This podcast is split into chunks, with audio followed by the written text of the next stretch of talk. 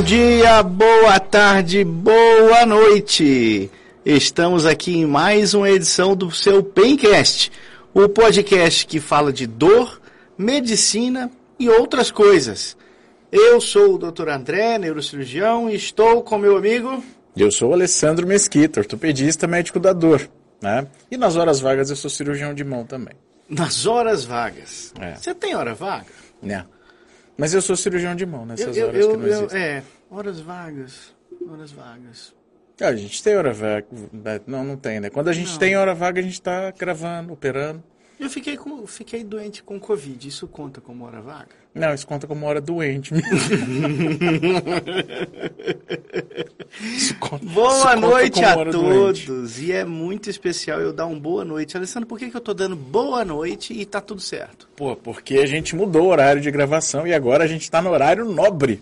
A gente está na segunda-feira à noite. Estamos aqui, ó, competindo com o Jornal Nacional. Não sei se é bem um Uma bom parâmetro de comparação, né? é. É, eles não têm chance nenhuma. Não, a gente deve estar preenchendo uma lacuna.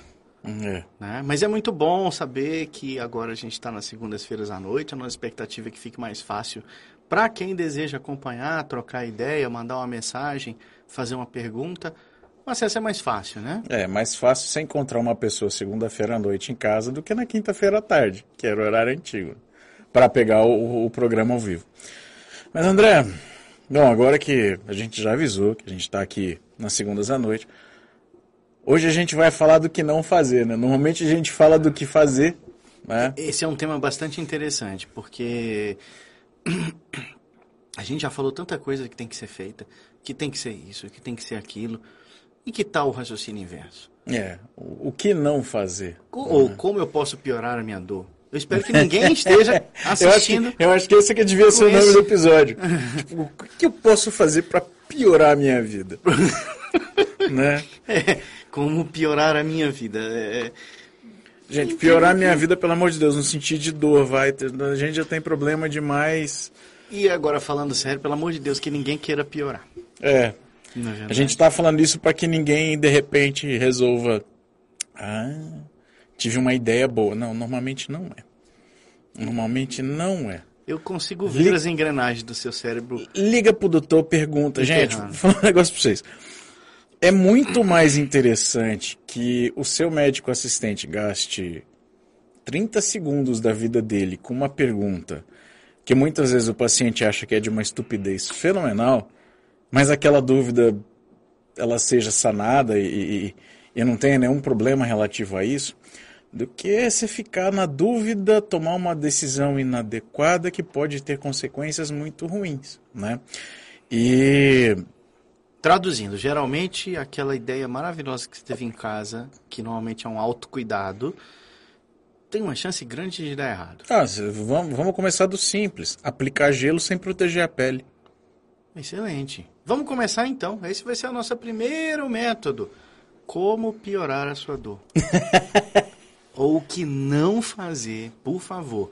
Você tá com dor, vem aquela ideia. Vou fazer uma compressa. Eu vou fazer uma compressa fria, mas a E primeira aí? pergunta é: qual é o tipo da compressa que deve ser feita? Fria ou, ou quente, né? Se você vai fazer a quente, né? Toma cuidado para não se autocozinhar, né? Então sempre testa a temperatura da. Na da- verdade, o termo ideal não é nem uma compressa quente, nem uma compressa gelada. Uma é compressa uma compressa morna. morna ou uma compressa fria. É, mas eh, o que que acontece? A, a- pele, ela não foi feita para receber esses estímulos diretamente durante muito tempo, nem o calor e nem o frio, né? Então o que que é, é- é salutar nesse momento? É proteger a pele, né? Você pode colocar um paninho, né? Uma toalha de rosto daquelas mais fininhas, né? mas você nunca deve deixar nem o gelo da compressa fria e nem o elemento quente da compressa morna em contato direto com a pele. Então, essa é a primeira. E André, Sempre embrulhar. Quando vem aquele paciente, doutor, eu tenho dor há tanto tempo, faço tanta compressa que a minha pele já está toda manchada. é, significa que ela está toda queimada. Exato, por favor. né? Significa que tem, tem muitas lembranças É. naquela pele ali. Vamos pensar naquele tecido. E isso piora a dor. Então, aquele tecido que já tem uma lesão. Já tá doente o negócio. Aí você faz algo pro frio ou pro calor. Porque, Ah. gente, frio queima. Não é verdade? Sim, queimadura por frio. É, é tão pior. Eu acho que é até pior do que a queimadura. Mas é um conceito Por calor. Não natural, é um conceito paradoxal. Então vamos explicar. É. Queimadura diz respeito àquela lesão celular, aquela morte celular por destruição da própria célula, uma por uma. A queimadura por calor é de longe a mais comum. Mas o frio também promove, vamos voltando lá na física, a água quando esfria, o que, que ela faz? Ela expande, diferente dos líquidos em geral. Lembra? Lembra? A gente lembra do As grau? moléculas se organizam e água de hidrogênio fazem com que ela aumente de volume. Então, é, é por isso que quando você faz o frio, aquilo aumenta de volume e rompe a célula. Então, você tem uma queimadura provocada pelo frio. Então, sempre, sempre, para evitar esse tipo de lesão, é lógico que ninguém está caminhando na Antártida para ter esse tipo de lesão. Né? A gente espera que ninguém tenha um freezer tão poderoso assim em casa para produzir esse tipo de, de, de lesão. Mas, contudo, os entretanto, nossos todavia, ouvintes da Antártida, vale a pena a orientação. sentido, né? boa. boa. Isso é boa. Ah, tá. Outra coisa, quando que coloca compressa fria e quando que coloca compressa quente? Assim, já que a gente está falando de Por favor, essa é uma ótima orientação. O gelo ele funciona como um potente anti-inflamatório. E o bom é que ele é natural, amplamente disponível e ele é barato. Né?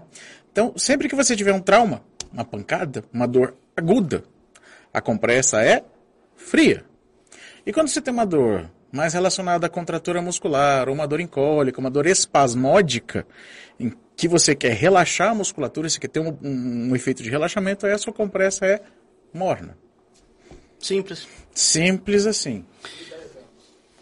Oi? Exemplo, exemplo. Cara, uma dor lombar, por exemplo. Sabe quando você faz um esforço físico muito intenso? E você fica com aquela dor que você vai tentar movimentar e tá todo travado. Ali a compressa é morna. E você tá. Eu, eu gosto de fazer uma comparação engraçada no consultório.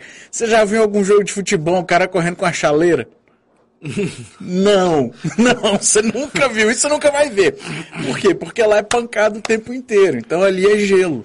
Entendi. A lesão é aguda. Sim, é trauma, você precisa de efeito anti-inflamatório. Você tá pensando no maluco chaleira dentro do campo. Eu tô né? imaginando um jogo assim, No sei banco lá, de reserva com fogãozinho a gás Flamengo ali. e São Paulo e o cara entrando com a churrasqueira, a brasa e um, um, um- Ah, panela fervendo Não. em cima, assim. Mas a, a ideia, assim, um jeito de não esquecer é esse. Você No nunca... pós-operatório imediato, quando a gente faz alguma intervenção, das infiltrações, em geral, a gente recomenda a compressa, Compressa fria. fria. Nas primeiras, nas primeiras horas, no, pelo menos, né? É uma forma também de, de certa forma, você minimiza a expansão de um eventual hematoma, qualquer É, coisa você faz assim. vaso, vasoconstrição, né? O, va- o vaso sanguíneo É. fecha. Que é, beneficia o efeito anti-inflamatório da coisa também, não faz edema, enfim. Mas continuemos a falar do errado. Então, mais uma coisa. Vamos falar, continuando nossa, como não fazer com a sua dor crônica. Remédios. O que, que eu posso fazer de Tem uma errado? coisa mais importante. Pois não. Não, é porque me bateu o negócio aqui. O bom é que não tem script, então assim, a gente vai lembrando e vai falando. É, a pauta Cara, foi destruída. até eu destruí a pauta antes do negócio. O temos André queria organizar, mas eu não quis. É, não, é porque me, me, me bateu um. Te um bateu um negócio. aqui. Nós vamos ter cancela aí. Não, não, editor. não, não, não. Como não fazer com a Como não se estrepar? Cara, procure saber quem é seu médico. Vamos lá, vamos elaborar isso daí. né? Veja se o sujeito tem título de especialista em dor. Né? É, veja se ele está dentro da sociedade de classe dele. Então, você dentro da sociedade da neurocirurgia, eu dentro da sociedade de ortopedia. Né? Eu acho que isso é um jeito de você garantir que você está sendo atendido por uma pessoa qualificada. É, não. Mesmo que a gente saiba que boas pessoas existem em qualquer lugar, Esse é um o filtro. inferno, inclusive, está cheio de intenção boa. mas esse é um filtro bastante interessante, porque você ser validado entre os pares é uma coisa que exige certo esforço e demonstração de capacidade técnica. É, então, caros pacientes e ouvintes, certifique-se de que a pessoa que vai te atender e cuidar da sua dor crônica é uma pessoa habilitada para tal. Tá? Acho que esse é. Esse é Essa, um- essa, essa, esse item, esse cuidado é mais até importante do que o que eu escuto com muita frequência no consultório, que é tipo, doutor, a minha dor da coluna, eu tenho que procurar um ortopedista ou um neurocirurgião? A resposta não é nenhum nem outro, a resposta é a qualificação para aquele problema. É, é aquela história, tá, quem é a pessoa? Né? É, exato, simples assim. Eu tenho, graças a Deus, o privilégio de conhecer alguns ortopedistas que são excelentes. Sabem ler, escrever, operar, você entendeu? Os caras sensacional, meu amigo. Eles passaram com nota boa lá no Com estábulo. nota boa na prova. Você sabia, divagando um pouquinho aqui do tema do, do podcast, você sabia que a prova de título da ortopedia é uma das mais difíceis? Sim, eu sei. E que o índice de reprovação, inclusive, é altíssimo, porque a prova é extremamente difícil. São três A dias de reprovação prova. é linear? Não. Não entendi. Eu já escutei essa pergunta. história. que- não, não é linear, não. Que você obrigatoriamente tinha que reprovar tantos por cento dos que fariam a prova. Não, mas não é. Não, não, não, não, não. Você- tem meta pra atingir. Não chegou na meta, parabéns, tchau, benção, ano que vem tem mais. Entendi. Não, mas realmente é muito puxado. Vocês passam uma boa parte da residência estudando para a prova. né? Cara, são três dias de prova. Três dias de prova. É, um dia de prova teórica, aí tem um dia de prova de habilidades especiais, então ver se o cara sabe fazer uma sutura, colocar uma placa. Na minha época não tinha essa parte. Tem um dia de prova de exame físico e você tem que entregar um artigo escrito. Então a sua nota tem esses quatro componentes.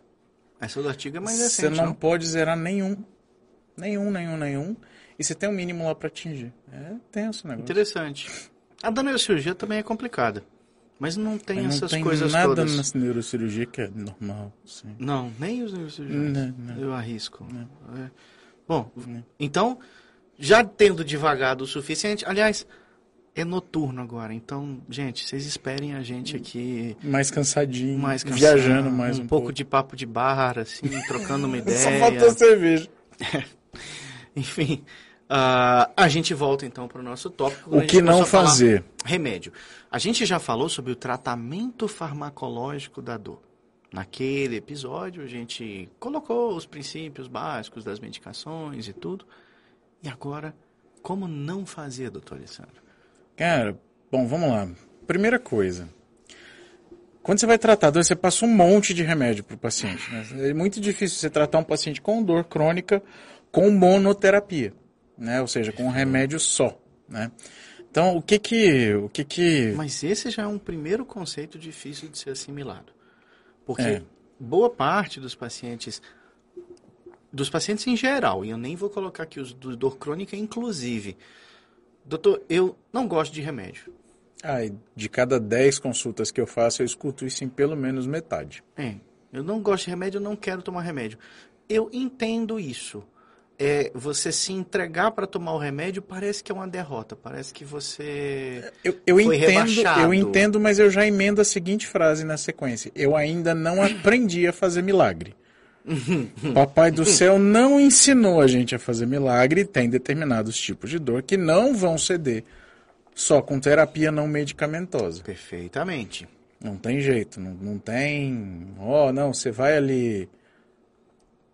Bom, São, são várias dimensões do, do, do tratamento. é. Quando a gente fala que o remédio é necessário, e veja, estamos julgando que você foi num profissional que tem todo o entendimento amplo do problema, etc. Não há dor crônica que seja tratada de forma unidimensional. O que, que isso quer dizer? Não existe, ou raramente vai existir, uma terapia única que vai resolver aquela dor que te afeta há 5, 10 anos.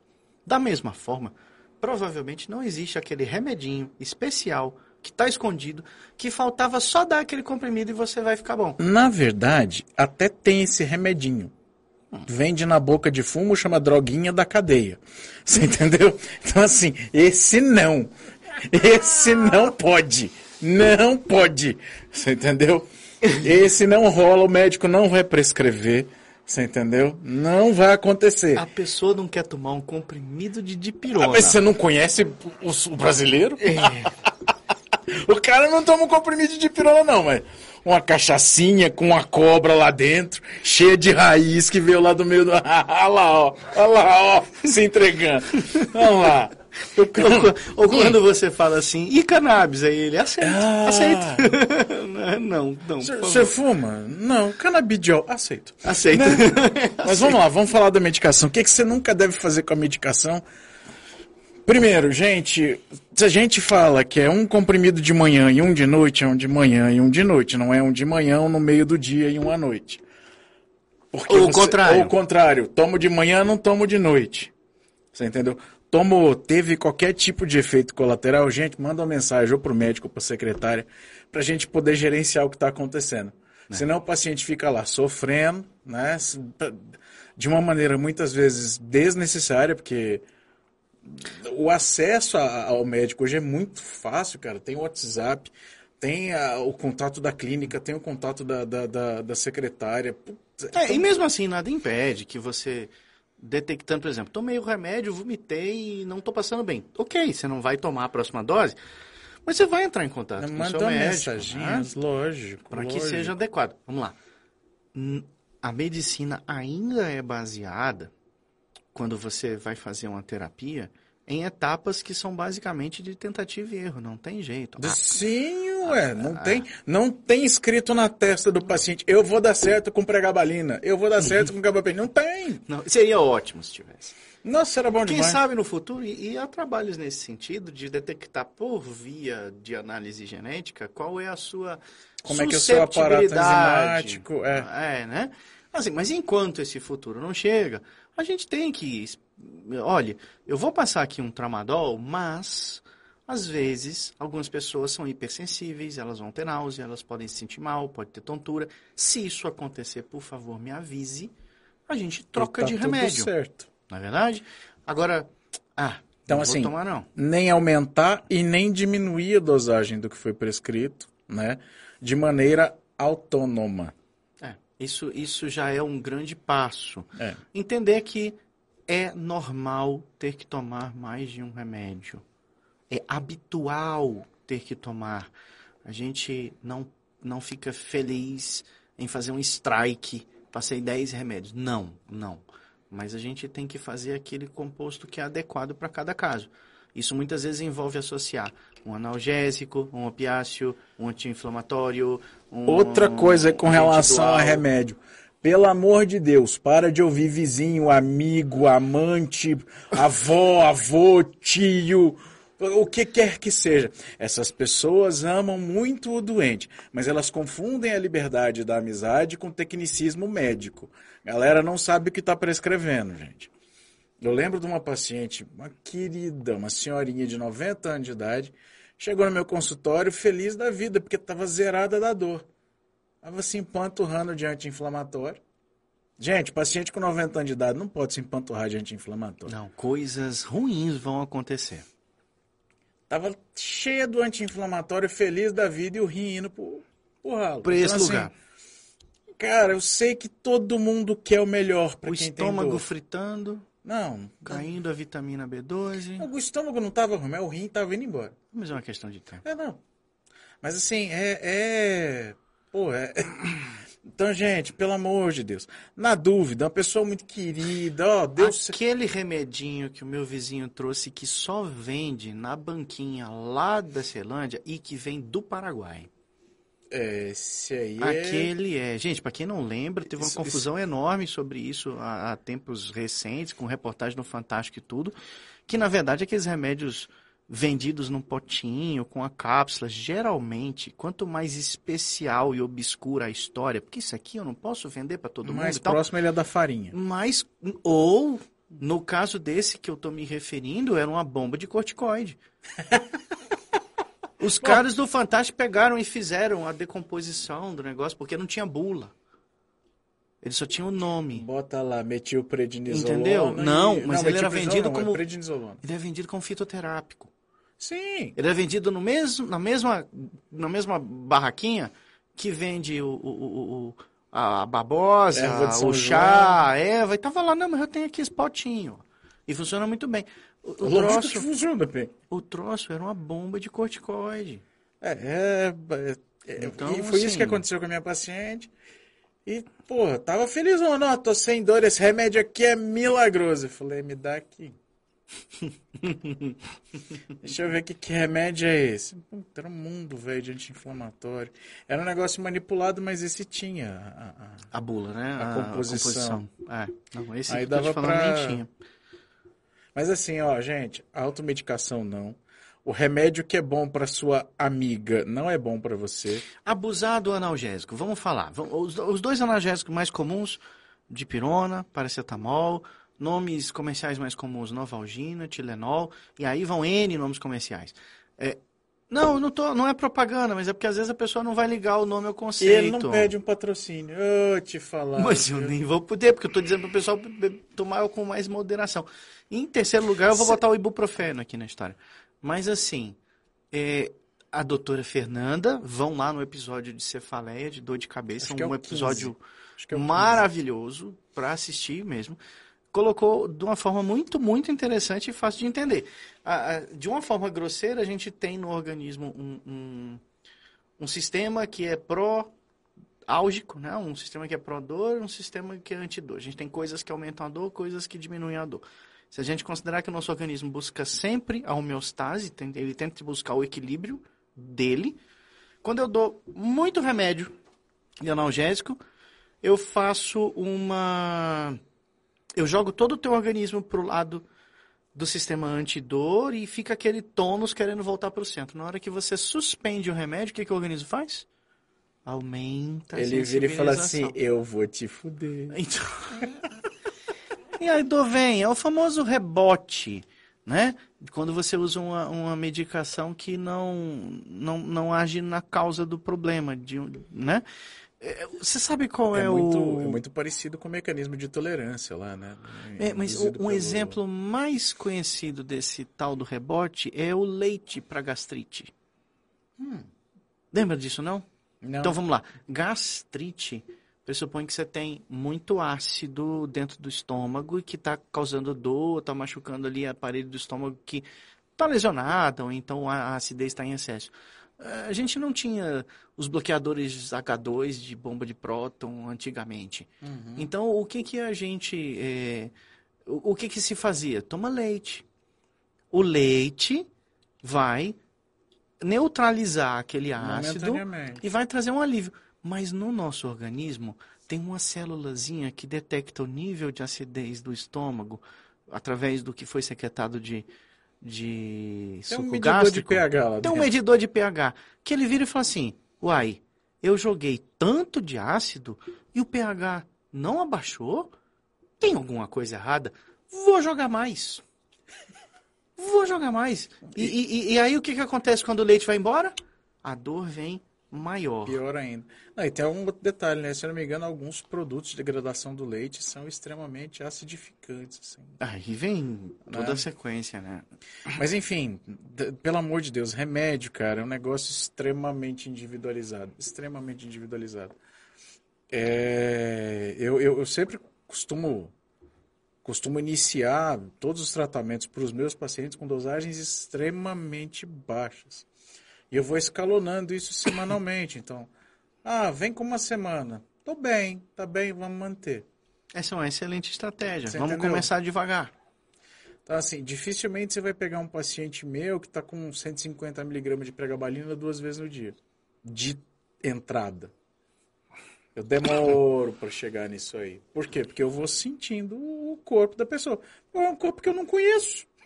Exato. É um organismo que eu não conheço. Não. Eu vou botar medicação lá na tampa. Vou nada? E a interação do medicamento com aquele organismo, nem o próprio organismo Não conhece. sabe, então, ué, assim, que é novidade. é, ué, prazer, pregar balina. Oi, né? Metabolismo, tudo bom? Vamos ver como é que as coisas, né? Então, se- assim, medicação nunca, nunca mude posologia. Nunca tome o que seu amigo tomou porque foi bom pra ele, porque eu falo que tomar remédio é igual comprar roupa na C&A. Você pega duas pessoas do mesmo tamanho, do mesmo peso, e bota as duas pra vestir a mesma roupa lá da C&A. não vai caber Não, nenhum. é completamente diferente, cara. O resultado é completamente diferente. Então, assim, é a mesma coisa com remédio, velho. Se com roupa não dá certo, velho, não tem como dar certo com remédio, cara. Eu juro que eu vou entrar na CIA qualquer dia desse. Não adianta ser comigo, velho. Vai dar errado. Vai dar errado. Então, Mas assim, sabe? será que a gente entrando na CIA vai caber a mesma roupa? Nunca na não vida. tem como, né? Não, tem não, jeito. não, sou da sessão infantil, não dá certo não. Mas então, é... Eita, porra.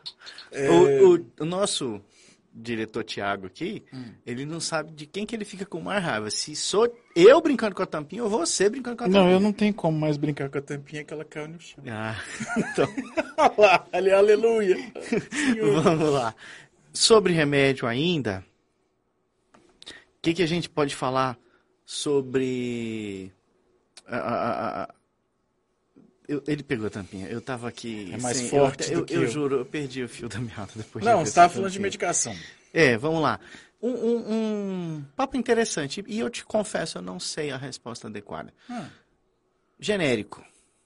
Ou o de marca. Cara, então, uma, uma, uma vez eu tive, hum, lógico que eu tive a oportunidade de conversar com, com um diretor da, da- de uma indústria farmacêutica e o que ele me explicou, a grosso modo, é o seguinte, o que, que muda do genérico para o referência, né? É o conservante. É o que está em volta da molécula que vai manter ela ativa por mais tempo. De sorte que.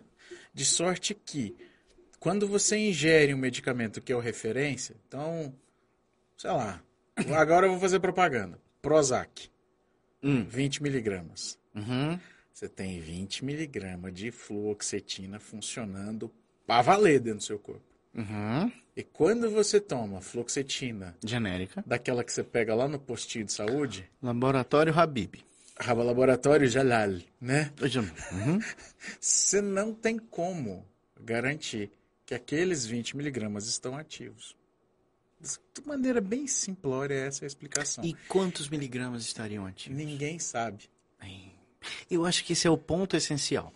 Ah, conversando com uma colega que é Mas farmacêutica se você também. faz o teste de biodisponibilidade, né, que é o quanto daquele remédio está ali na corrente sanguínea, a dosagem é a mesma. Mesmo assim, há uma tolerância, né?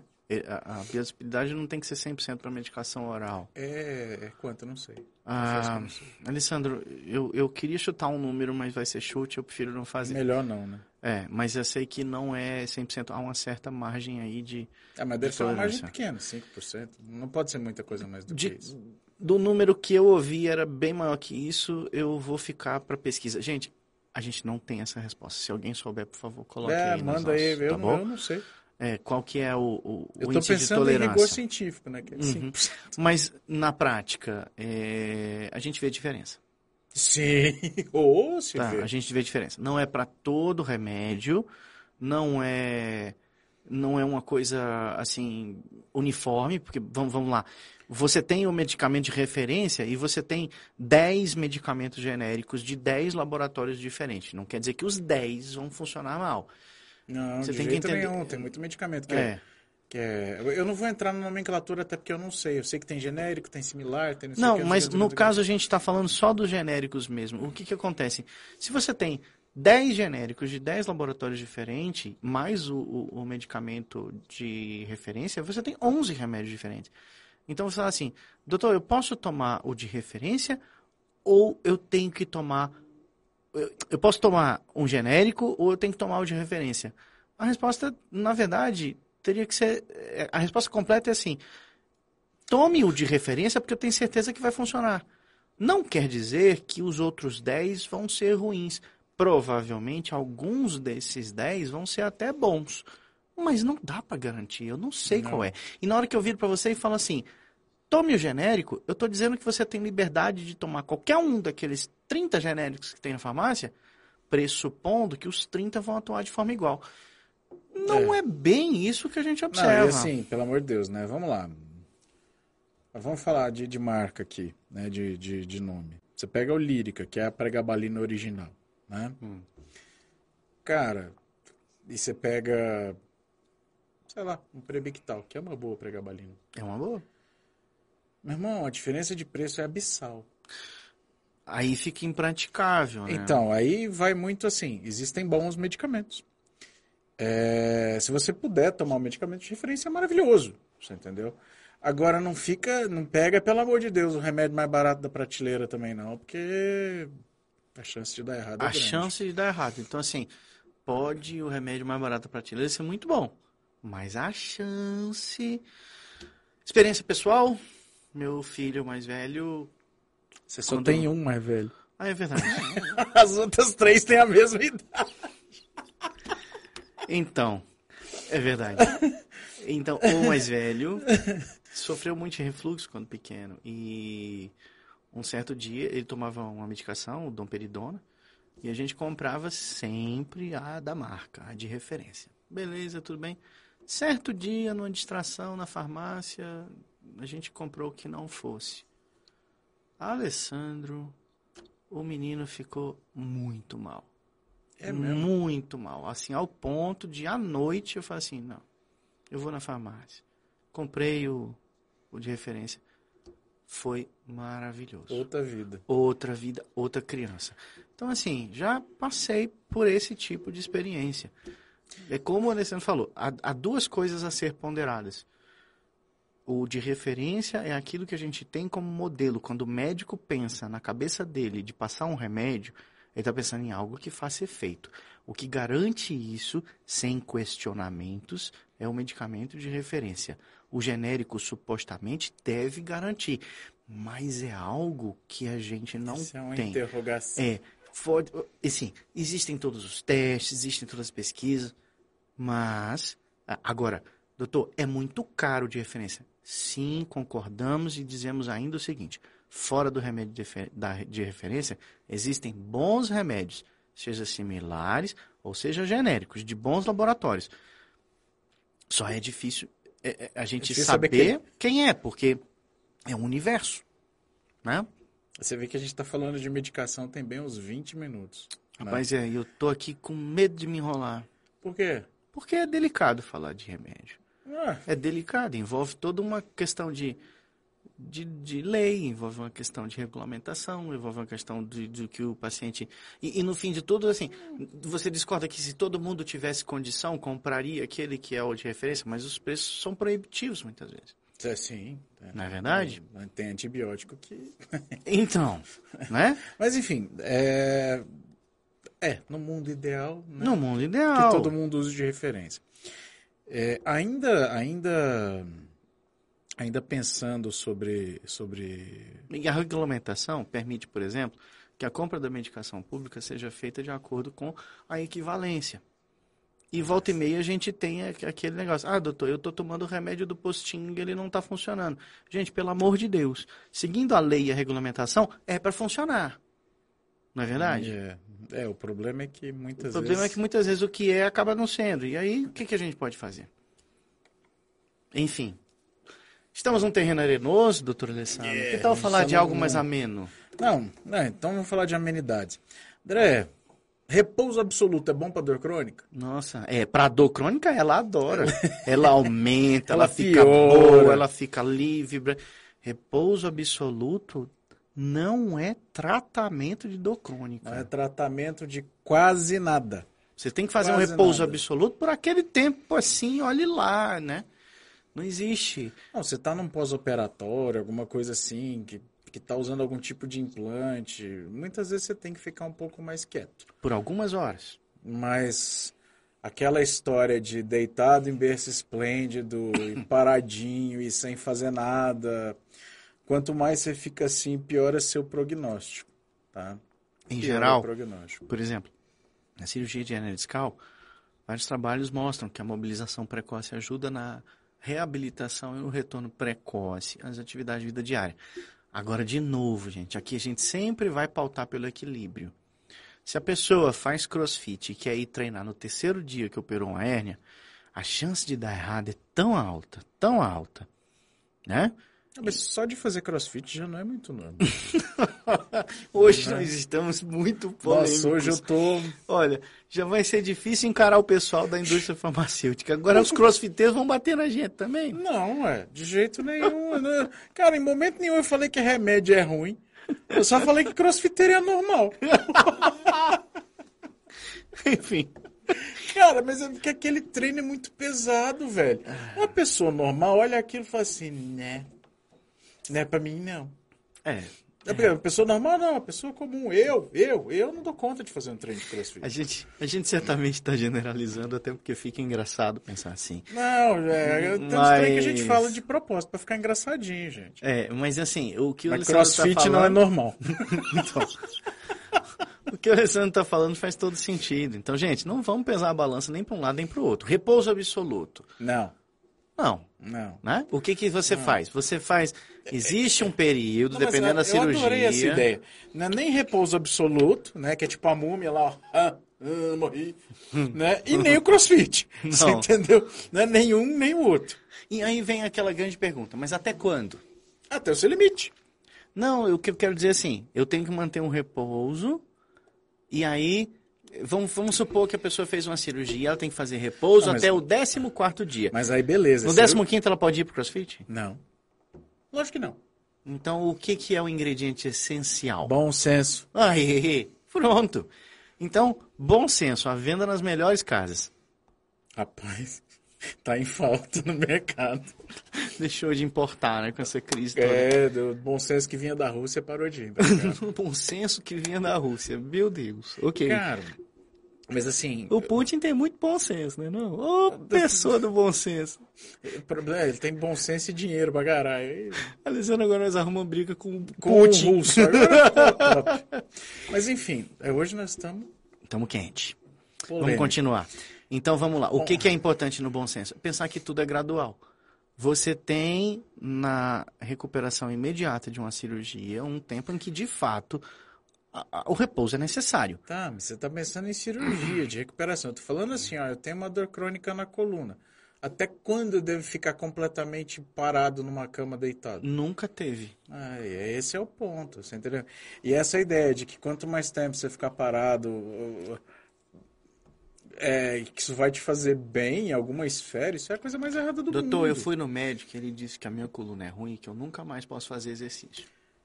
Ah, se você nunca mais fizer exercício, é que a coluna vai ficar uma bosta mesmo. Então, Não, ué, mas Ok. gente, essa, é porque assim, ó. uh, Cadê? Isso Cagão, tem tanta implicância. lá pra mim. você Ah, quer falar de Lady Wolf? Não, Lady Wolf. Eu quero falar do basicão que todo mundo conhece. Todo mundo já viu uma coluninha na vida. Todo mundo. Aqui, a coluna. Ah, Uma danadinha aqui, ó. Então, aqui, ó, é a estrutura óssea da coluna. Pra cá que eu tô falando pra essa câmera. Que a gente tem a estrutura óssea da coluna bonitinha, né? Se a gente coloca de perfil, parece que tem aquele monte de tijolinho enfileirado aqui. Cara, Uma torre de Lego. ou com a torre de Lego. Sensacional. O que segura isso aqui, ó, além dos ligamentos que estão aqui, é toda a musculatura que está em volta disso aqui. Musculatura que vai desde o osso ilíaco até o famoso pé da cabeça. Então, se você vira e fala assim, eu não vou fazer mais porra nenhuma da minha vida, eu vou ficar de repouso, eu vou ficar parado, eu vou diminuir meu nível de atividade. O que é que vai acontecer? Todos os tirantes musculares que ficam aqui do lado, que servem para a estabilização dessa estrutura aqui, vão se definhar, literalmente. E aí você não vai ter saúde nenhuma aqui, porque se a musculatura acaba, todas as articulações daqui acabam, todas as articulações daqui acabam, você começa a ter discopatia, você começa a ter hérnia e por aí vai. Então, assim, quer ter uma coluna feliz? Movimente-se. Nós somos seres de movimento. A gente não nasceu para ficar parado. Sabe a terceira ponte?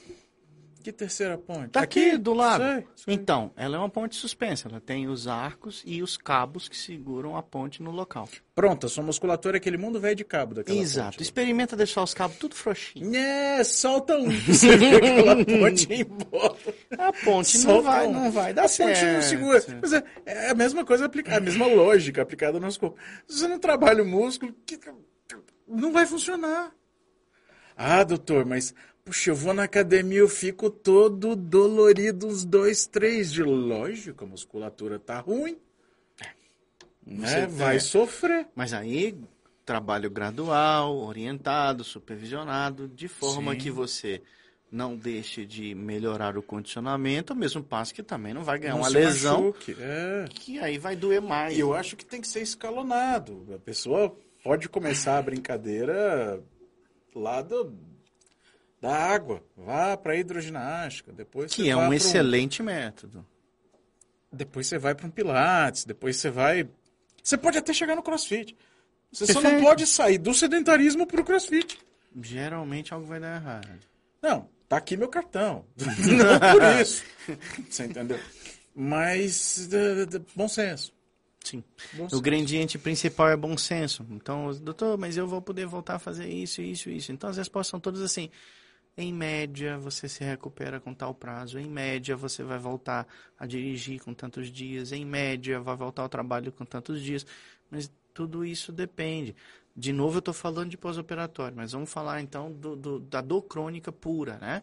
Se você não tiver esse bom senso de manter a atividade que vai te tonificar, te fortificar de uma forma segura, sem machucar, e evitar que você tenha a frouxidão dos elementos, dos cabos todos, esse é o caminho melhor. Como hoje o programa é sobre o que não, Não fazer, fazer. então, repouso absoluto, Fora. fora, né?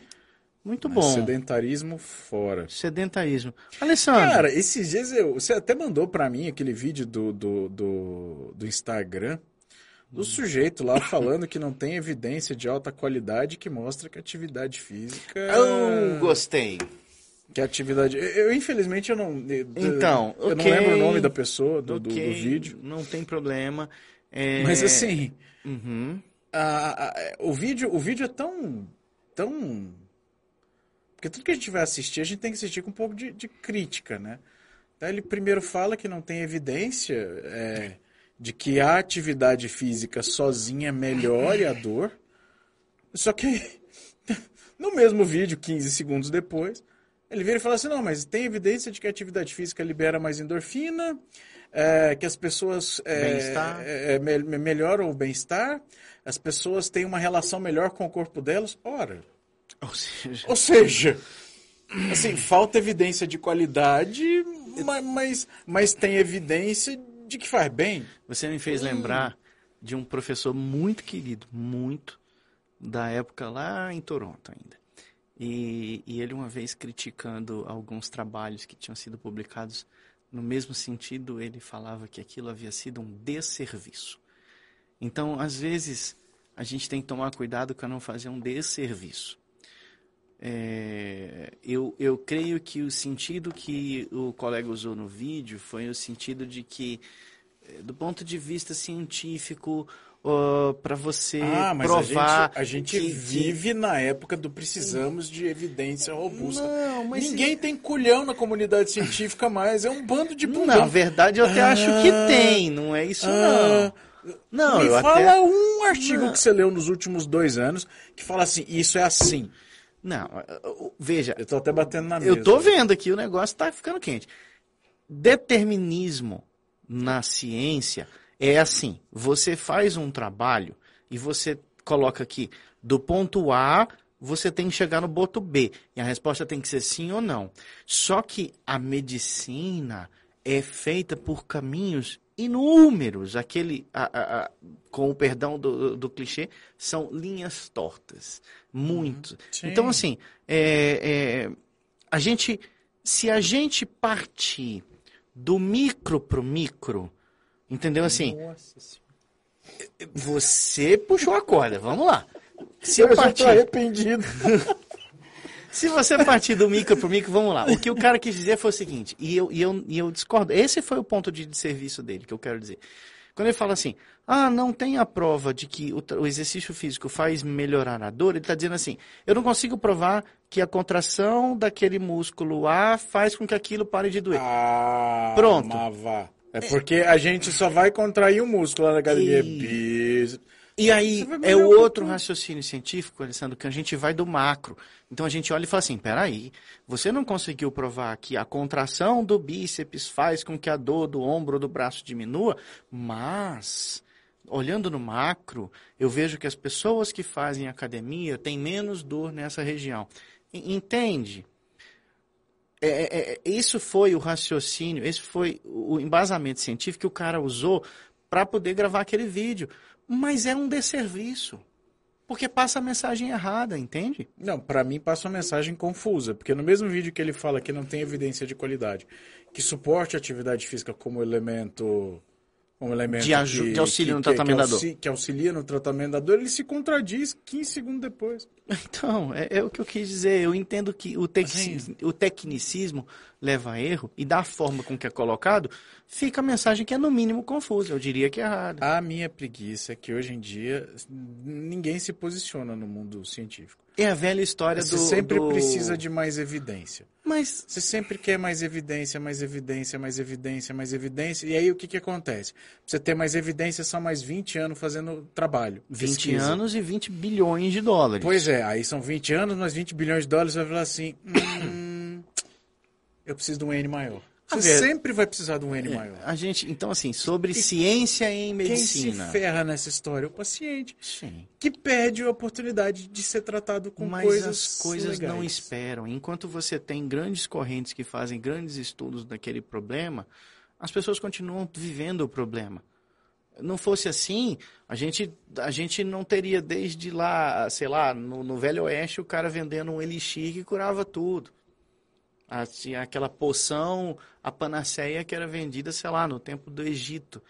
Você não tinha. E hoje, a gente já tem tanta ciência, as panaceias continuam aí da mesma forma. Sim. A gente, Sim. basta olhar para a pandemia do Covid, quantas panaceias não apareceram. Ok? Então é assim. E aí, por um lado, veja como a coisa é atual. Por um lado, você pensa assim, mas isso não tem evidência científica. Por outro lado, você pensa assim, eu não tenho tempo para demonstrar a evidência científica. E aí, você abre um leque extremamente perigoso.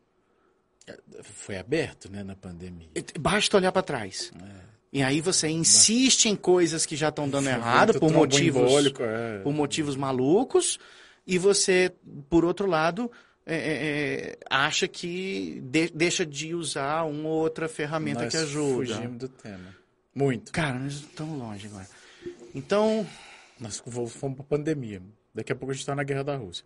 Enfim, é, com relação a a tratamento... gente vai ter que ser escoltado hoje quando sair daqui. Vai nada. Ninguém dá a mínima pra gente, não. Putin, pelo amor de Deus. Míssel pra Goiânia. Pra cá, não. Aí...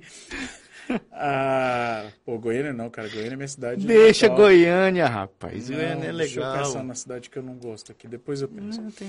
É, bom, tratamento. Né? O, que, o que não fazer? Por exemplo, tratamento intervencionista da dor. Né? O que não fazer? E aí, aí, aí- aí acho que vem pra gente que é o intervencionista. Tá, né? vamos, vamos puxar o meia-culpa. O que, que a gente É, não deve O fazer? que, que a gente não deve fazer? Insistir numa coisa que não deu certo. Começou bem? Então, é, o que, que o médico não deve fazer? Né? O paciente está lá com uma tendinite no ombro, aí você foi lá, fez uma infiltração e ficou ruim. Não melhorou. Não melhorou. A intenção era boa. Você vai infiltrar de novo? Não, você não vai. Você vai buscar um diagnóstico diferencial um pouco mais acertado, Uhum. né? Para poder orientar melhor o seu tratamento. O princípio da dor podia não ser aquele. É aquela história da, da dor, dor. no ombro e a dor do ombro. Uhum. É, que mais, hein, sobre Dor sobre neuropática e problemas de coluna. Isso é muito comum, gente. É, olha só. Uma hérnia de disco comprimindo uma determinada raiz. E aqui nós estamos falando de casos reais, inclusive. Limitações como médico. Ah, você tem uma hérnia de disco comprimindo uma raiz há 10 anos. Você vai e faz uma cirurgia e descomprime efetivamente aquela raiz. O nervo já tá fudido. Mas tá, ué, tá todo doente, tá todo comprimido, tá todo espremido. Então, assim, a chance daquilo virar uma dor neuropática, uma dor complexa regional é extremamente alta. Com cirurgia, sem cirurgia, apesar da cirurgia. Não que não tenha que ser operado. Muitas vezes tem, a gente não vai entrar nesse assunto agora. Mas, assim, você vai reabordar? Nunca. Então. Já, já deu errado uma vez. Então. Não. Não é? Então, o raciocínio tem que passar por isso pra gente também. Sim. Tanto com a, a minimamente invasiva como a maximamente invasiva, Sim. Outra coisa com relação ao tratamento. Sempre, sempre, sempre escalonar procedimento.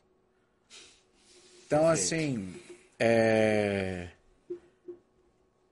é muito difícil, num- numa primeira consulta, você falar de intervenção para um paciente. né? A primeira consulta é conhecer o paciente, ajustar a medicação, tentar mudar a cabeça do paciente, tentar fazer a pessoa abraçar a mudança, tentar explicar para ela, ensinar para ela que se ela não mudar, se ela continuar com os hábitos dela, ela vai continuar com a dor dela, né? E, e sempre tomar muito cuidado com a agressividade com a qual você indica as coisas, né? Então, é muito estranho, assim, um paciente que... Precisa desbloquear o iPhone primeiro. Ô, Siri, maluca! A Siri entrou na conversa. A Nossa. Siri entrou na Até a Siri... A Siri, é- isso aí não é a Siri. Isso aí é o governo russo invadindo seu celular. Será? Nossa senhora, teoria da conspiração. Mas assim, uma coisa que é muito importante, cara, é, você nunca. Você nunca começa do complexo. Então, assim, você vai numa primeira consulta, você já sai com uma indicação de uma risotomia, de uma artrodese. Ok. Tem alguma coisa é, errada. É, não é o habitual. Às vezes você já foi referenciado, já testou um monte de coisa. Ok. É, não. Eu Mas numa um- primeira consulta, assim, primeira consulta mesmo. É, hab- habitualmente não, não faz muito sentido, né? É, é difícil pensar, assim, de todas, todas as patologias, quando a gente entra no capítulo de tratamento, elas vão começar com, assim, primeiro passo, medicamento, medidas físicas, métodos não farmacológicos de tratamento do problema. Depois é que a gente vai começar a falar em invasão, depois é que a gente vai começar a falar em cirurgia. Então, ok. Então, o que não fazer nesse caso? Pesar a mãozinha no tratamento. Não pesar a mão, né? Vamos E pensar. aí o médico, né? Porque a gente tá falando do paciente não fazer, do paciente não fazer. O E médico agora também, né, amigo? O médico não deve fazer. Controla a mãozinha. Coleguinha, né? Controla a mãozinha. Rapaz, doutor Alessandro, brincando, brincando, Quase uma hora. a gente nem terminou de falar tudo que não se deve fazer. que mais? que mais? que mais? que mais? Tem muita coisa. Vamos lá, controle de peso. Ninguém deve fazer o que eu faço. Ninguém. Você entendeu? Porque a minha gestão de peso, ela é tipo o meu cabelo. Zerada. Você entendeu? Tá no zero. Eu tô ultimamente- Zerado. Porra, não engorde. Cuide do seu corpinho, cuide dos seus musculinhos, dos seus motorzinhos. Você entendeu? Porque eles vão fazer falta. Ah, então, assim, ao mesmo passo em que você não deve ganhar peso, a gente reforça a questão da atividade física. Os músculos vão se, se atrofiar. Isso é um processo natural a partir de uma certa idade. E você, a partir de uma certa idade, vai lutando contra aquilo que é a tendência de perda de massa. Eu não sei se eu falei. Você sabe quantos por cento a, a, a mulher menopausada perde de massa muscular magra por ano pós-menopausa? É um absurdo. É um 1,5% Por ano, pós-menopausa. por ano. Vamos considerar aí uma, uma menopausa aos 45. Não, pode botar os 50. Se a mulher chegar aos 80, Ok. vai perder 45% de massa muscular magra, chefe. É muita coisa. Você tá Peraí. fazendo a conta, né? Tô, porque dos 50 até os 30 ela perde. É 1,5? É. Ah, eu tava com 1% na cabeça. Ah, tá, 45, perfeito. É metade praticamente, né? É uma paulada. É metade. Então, você tem que exercitar seu músculo, ao mesmo tempo que se você ganhar peso, a coisa vai desandar. Não, na verdade é peso, é gordura, né? Que se ganhar massa magra, tá ótimo. É, mas. É, ok, mas é que geralmente, É, quando a gente fala ganhar peso, é, é, aquela. picanha. É. ah, tá mais pra um cupim, meu. É, não, daqui tá só a orelhinha da picanha. ó. Chique. Aqui tá o chopp, aqui tá o churrasco. Você entendeu? Então, ok, então assim, ganhar peso é prejudicial. Ponto. Super prejudicial. Estamos falando de dor crônica. Então, assim, o primeiro aspecto de ganhar peso é você aumentar o, o, o peso, a massa colocada em cima daquela musculatura, em cima daquela estrutura esquelética. Mas, além disso, a obesidade traz consigo problemas metabólicos e inflamatórios, concorda? Sim. Então, a obesidade é te leva a uma, a uma condição inflamatória crônica e é um dos componentes, a obesidade centrípeta, da síndrome metabólica. A obesidade centrípeta, para quem não sabe, É isso, por é- favor, é, me o traduza. cara que é tipo eu, tem o braço fino, a perna fina e parece uma azeitona espetada num palito. Aquela famosa, Só tem barriga. a famosa obra de engenharia. Hum, obra Falei, de engenharia por quê? Como esta esfera pode ser sustentada por esses dois palitos?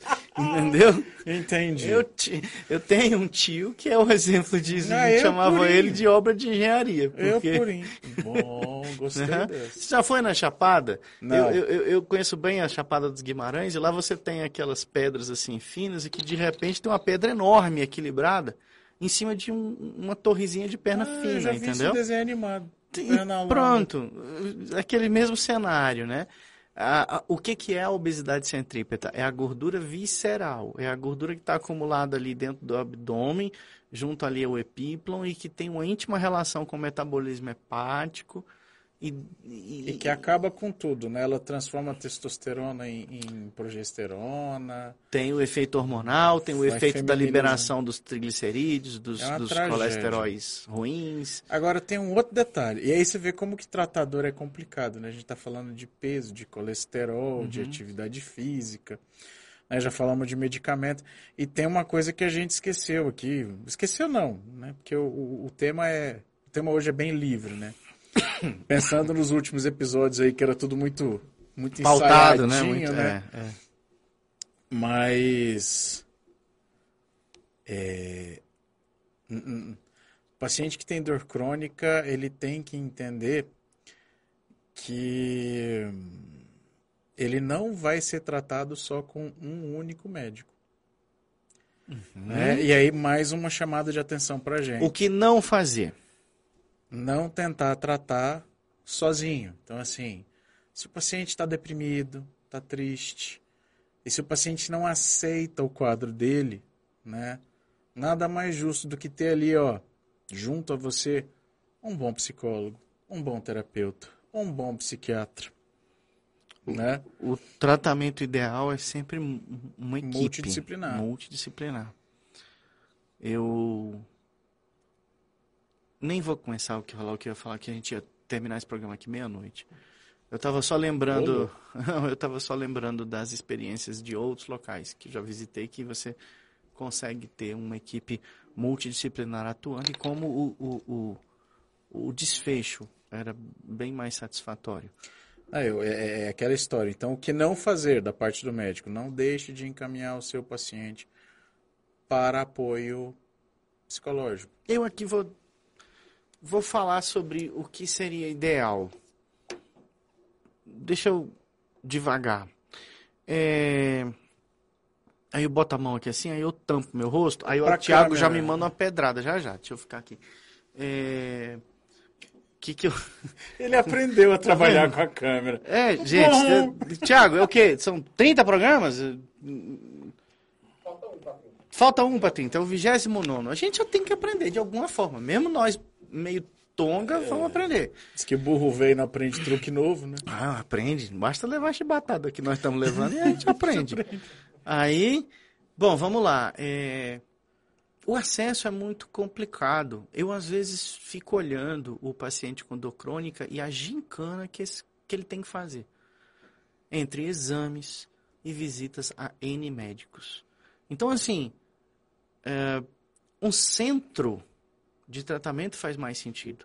Mas poucos locais têm essa capacidade. Não, e é caro montar É um caro. desse, né? Dentro do, do panorama que a gente conhece de tratamento, por exemplo, com saúde suplementar, estamos falando de seguro-saúde, não, não consigo desenhar um- um- uma proposta dessa.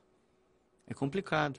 Mas eu já vou trazer o exemplo que eu comecei a falar. Por exemplo, eh, no hospital que eu tive, acompanhei, por exemplo, na Alemanha, você tinha um programa disso. Você tinha uma equipe de tratamento multidisciplinar, você tinha uma internação custeada pelo plano de saúde que tinha esse propósito e que era toda regulamentada. Agora sim, uma estrutura muito desenvolvida ao longo de alguns anos e cuja realidade é, é- é- é bem diferente. Então, assim, transpor para nossa, mesmo no serviço público, em que muitos desses obstáculos deveriam ser facilitados, É muito difícil. É difícil. falar. Vai exigir do paciente um, inúmeros recursos, não só do ponto de Não, vista e- financeiro, como de tempo. E a gente não vive em Wakanda, né? A gente vive num... Eu, eu, eu vejo muito isso assim.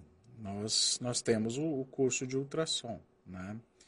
E a gente oferece procedimentos gratuitamente para os pacientes que emprestam aí o, o corpo à ciência. Inclusive, faço aqui um convite aos nossos ouvintes, se vocês tiverem alguém que tem dor musculoesquelética, manda uma mensagem para a gente aí, muitas vezes essa pessoa se encaixa no perfil dos pacientes que a gente trata no curso.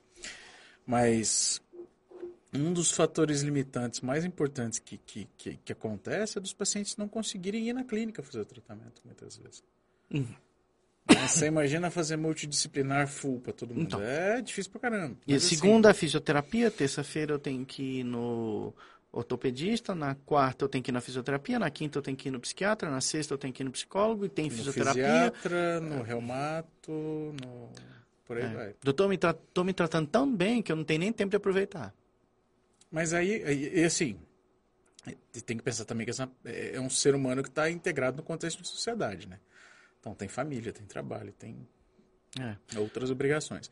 Mas assim, Acho que o propósito dessa lamúria, desse, dessa, é, é- é colocar que nem o sistema de saúde, e eu não faço diferença entre público e privado nesse momento, não é desenhado para esse tipo de paciente. não, de jeito nenhum. É, Não. Né? Até porque assim, a gente é, sei lá, segunda, terceira, acho que terceira geração de, de médico da dor, assim. Talvez, né? Se a gente pegar o Bonica, foi em 70, 80. Ah, ok. E se eu errei a década de atuação do Bonica, me pede desculpa, porque eu fui não, de mas cabeça. vamos pegar aqui no, no, no, no- Brasil. Hum. Não tem quatro geração. Ah, não, quatro não. Não tem. Eu, eu, eu não sei se tem três. Duas, sim. Não. Se você voltar lá no- nos idos da, da neuro, talvez. Talvez, é. Pessoal da neurocirurgia, pessoal da CD ali e tal. 80, É. 90. É. Tá, ok. Bem é voltado pra dor, né? Vamos. Pessoal do, do, do, do HC lá, mas enfim. O que não fazer? O que mais? O que não fazer? Hum. Tem tanta coisa pra Você não não pode deixar de assistir o Braincast, o não, Pencast. não pode deixar de assistir a gente. É verdade. Não Você não pode. Se você deixar de assistir o Pencast, Então não vai saber o que não fazer. Aí você vai fazer errado. Aí seu médico vai ficar bravo. Bom, é, uma coisa importantíssima, cara, do, do, do- do, do médico e do paciente. O que não fazer? Não fechem o canal de comunicação com o outro. Tenham liberdade, estabeleçam uma relação de confiança né, entre, entre, entre si. Porque, igual falado antes aqui, muitas vezes é uma besteira que o paciente não fala. Vamos longe, não. Esses dias para trás, o paciente minha ia ser operado. E aí o anestesista, fazendo uma entrevista ali na sala de cirurgia, virou e falou assim, escuta, você tem algum problema de saúde? Ela, não. Eu olhei para ela, falei, você não tem problema de saúde, não? Ela, não, doutor. Não. E aquele remedinho que chama metotrexato que você toma? O paciente é reumatismo, artrite reumatoide. Ele, não, não tem, mas por quê? Convive há tanto tempo com o negócio. exato, faz parte do eu. aquilo é, é exato, é, é eu. É eu. Não, não, isso não é uma doença, isso é parte de mim. É, e essa coisa assim de você manter o canal de comunicação aberto é bacana por causa disso, assim. Não, não tem. Tem sim. Tem sim. Eu, já pensou se você não fala, assim? Isso poderia mudar a prescrição do anestesiologista ali na hora. Você tal, sabe enfim. que você sabe que esse é um um dilema que eu vou arranhar, é, trazendo, por exemplo, o, o tratamento farmacológico das adicções. O vício, o sim. Outra coisa para não fazer. Não fique viciado no remedinho para dor, porque tem uns remedinhos que vicia. Hum, vamos falar de opioide. Olha, já lembramos de um monte de coisa, mas é, é, é, são alguns programas que eu consegui escutar e, e ver que, que é interessante. Quando você começou a ter as primeiras drogas que auxiliavam, por exemplo, na recuperação do tabagista ou na recuperação do alcoólatra e que são drogas que eliminam o desejo daquilo. Então, por exemplo, a compulsão, ele regula a compulsão de fumar, ele regula a compulsão de beber, regula a compulsão de comer, certo? E, lógico, em termos populacionais é um tratamento muito efetivo, muito eficaz, mas individualmente o que o programa trazia eram exemplos de pessoas que se sentiam é, é, é, completamente alijadas da sua própria personalidade, em que ao parar, por exemplo, de fumar, não se enxergavam mais como sendo a mesma pessoa e, e inevitavelmente voltavam a consumir o cigarro. Ué, tem a história daquele paciente que teve que tirar a bomba de morfina, porque a dor era o assunto da vida dele. Quando sumiu Colocou a a dor. bomba de morfina. O cara ficou sem a dor, ele entrou em depressão. Então, é. É a velha história do caixa eletrônico no banco, né? Quando você colocou o caixa eletrônico no banco e aí o aposentado vai orar e fala assim: Que é isso? Querem acabar com minha vida? Não é não? Cadê a graça? Cara, você acredita que meu pai vai no banco até hoje? Umas duas vezes pai, para de ir no banco, pai. Hoje em dia é no telefone. Não, mas, entende, assim, Cara, não, eu não É. entendo. a gente, então, a gente vive muito confortável com o banco online sem precisar ir no banco, não é verdade? Mas quantas vezes você já não ligou para reclamar daquele serviço do gás, da água, da, E da- da- passagem aérea? reclamar, da né, passagem aérea. Você fala assim, Nossa, eu queria é muito falar com o ser humano e eu não consigo, né? E não tem como. Acabou-se. Então, assim, é, é a vida, É, é, é, é bom e não é, né? né? Você fala assim, É, é bom até você precisar de um atendimento humano, humanizado. Na hora que você quer que alguém te atenda para você poder cancelar aquela TV a cabo, meu amigo, vai demorar. Mas vamos lá. Vamos falar dos remédios, que eu acho que o assunto que você tocou é muito importante. na medicação. Vamos falar de opioide. Abuso, né? É, acho que esse tema merece um capítulo só para ele, Hum. né? Um episódio só para ele, mas a gente pode arranhar. Tá, então manda bala. Não, opioide. É, é, é- o- opioide é uma droga que tem uma das características a adicção, o desenvolvimento da. da... Você chama opioide porque é parente do ópio. É parente não, né? É uma forma de ópio, uns mais Exato. potentes, outros menos potentes. E tem um potencial viciante, né? Quanto mais potente é o opioide, maior é o potencial de vício dele. E o que, que é o grande problema com alguns opioides, né? Dependendo das características da droga, eles fazem depressão respiratória. Então você dá uma morridinha. Eu dar uma morridinha. Você dá uma morridinha, você para de respirar e dá uma morridinha. É, pensar que é, o que acontece é, é- é extremamente alto quando você lê os trabalhos, principalmente americanos, em que eles tentam desenhar quantos por cento dos, dos pacientes em, em pós-operatório de alguma patologia acabam sendo dependentes de opioides ao longo Cara, da vida. americano tem a mão muito pesada para prescrever opioide, mas é muito. Mas é porque eles Eles Então, são de eles, experiência eles eu têm- te falo, eles não passam de pirona, né? De pirona não tem lá. Não, não passa de pirona, não passa anti-inflamatório, os que tem lá é, Ibuprofeno. é ibuprofeno e olha que nada contra ibuprofeno, gente, mas tem coisa melhor. Não, não. É... Mas eu, eu há pouco ouvi um trabalho Ah, que que estava sendo colocado como novidade, que era o uso do cetorolaco no pós-operatório Uh. da no pós-operatório, por exemplo, de artrodese. E, e, e, tipo, enquanto aquilo para alguns aparecia como, não, quer dizer que eu posso usar essa medicação, outros viravam e falavam assim, ué, não podia? Entendeu? Não, eu são falo- as eu escolas falo- de, de medicina eu falo diferentes. que é uma experiência pessoal. Hum. Ah, minha esposa teve uma um entorse de joelho e eu não tava lá. Ia mudar muita coisa eu estar lá ou não, mas ah, não, não muda, porque ah, talvez fosse melhor um pouco. Isso lá nas Américas. Lá. Foi visitar a família dela lá e teve um entorse de joelho. Aí ele me ligou, falei, o que que eu faço? Falou, ué, vai no médico. Ok. Aí foi e tal. Cara, um entorse de joelho aqui é imobilização, que ele fez, gelo, que ele fez também, um anti-inflamatório, Uhum. Que ele fez, passou um Advil, Ibuprofeno. E é ibuprofeno. Ok, bingo. Só Sorry. fazer um X aqui. Sorry. Uhum. E oxicodona. Oxi. É, tá vendo? Os caras têm a mão pesada demais.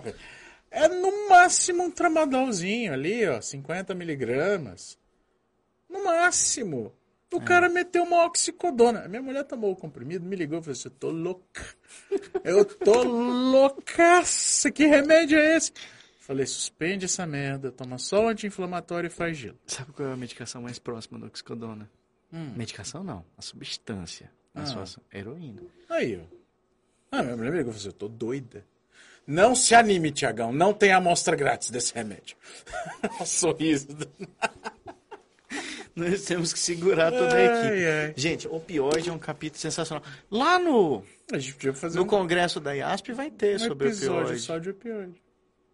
E uma, Mas aí tem que ser um troço mais organizadinho. Uma, uma pessoa maravilhosa, fantástica, que eu já tive a honra de assistir pelo menos umas duas aulas dela, que é a Andrea Furlan, que já escutou nosso podcast. Ué, E Manda que ela, ela trabalha lá em Toronto. E assim, é fenomenal, fantástico. E assim, nossa, como, como essa, essa história do, da crise de opioides, ela, ela, ela é bem contada pelo, pelo pessoal que, que vive aquilo lá dentro. pois do- é, mas é porque a Canadá, mão dos caras é muito pesada, velho. É Ah, muito pesada. Acho que essa é uma das causas, né? Vai, uma lombalgia oxicodona. Porra, calma aí, amigo. Hum. Você entendeu? Oxicodona não é a primeira linha de prescrição. É. Né? Assim, ele pega aquela escada analgésica da OMS que a gente cansa de mostrar aqui E e, dá uma elevador. bicuda. É, ué. É o elevador analgésico da ANS. É, não, é a jato. Os caras cara vão, é foguete. É. Ele, ele sai do primeiro degrau e vai pro quarto. Mas, mas aí é interessante você colocar. Em termos de escada analgésica do, da ONS, gente, da OMS, OMS. eu tô. ONS é Operador Nacional de Saúde. Mas vamos lá. É... Eu pensei em operador nacional do sistema. Que é O do sistema, elétrico, é isso. Eu sabia que eu já tinha ouvido.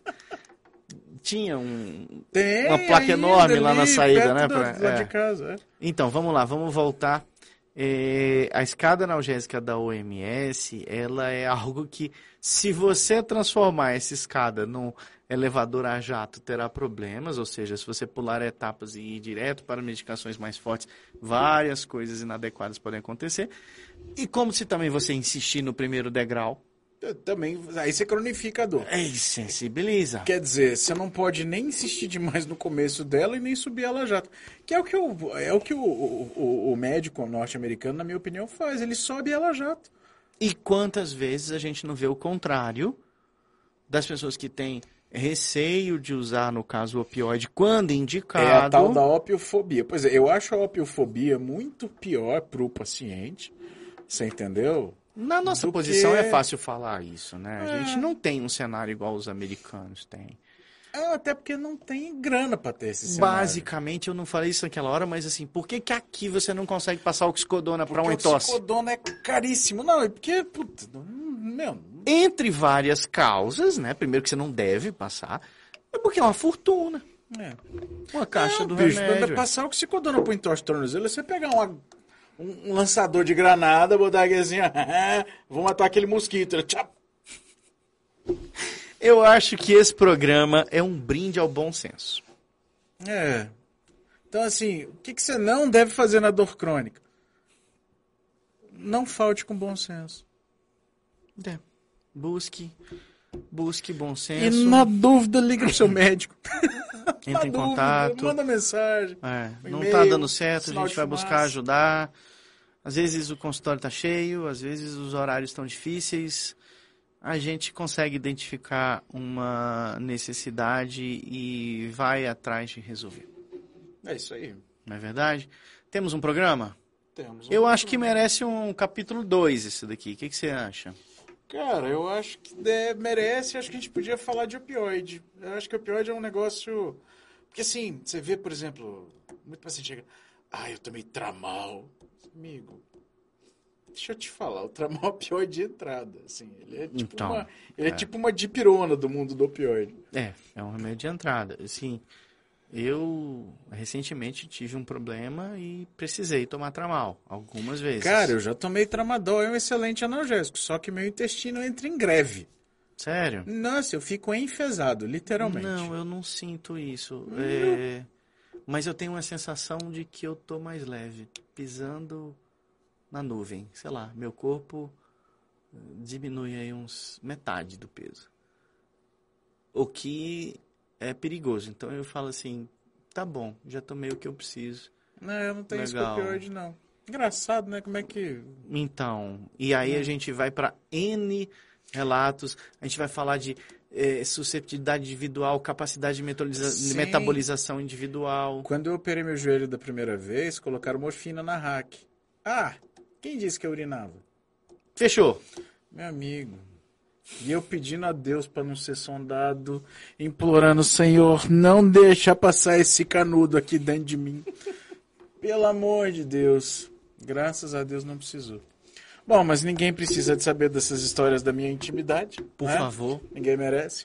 É, temos um programa. Temos um programa. Então, gente, muito obrigado para quem ficou aqui com a gente hoje à noite. Nosso segundo episódio nas segundas-feiras à noite. É, estaremos aqui a partir da, de agora, né, às 19h30. Se você gostou do vídeo, dá seu like, curte, compartilha. Isso é muito importante para a gente continuar fazendo conteúdo de qualidade para vocês, tá? Ah, André, quer falar alguma coisa para a turma? Não custa nada assinar nosso canal, clicar no sininho, receber as novidades, mandem mensagens. Estamos esperando por essa interação. É isso aí, uma semana abençoada para todos vocês. Muitíssimo obrigado. Até! Tchau.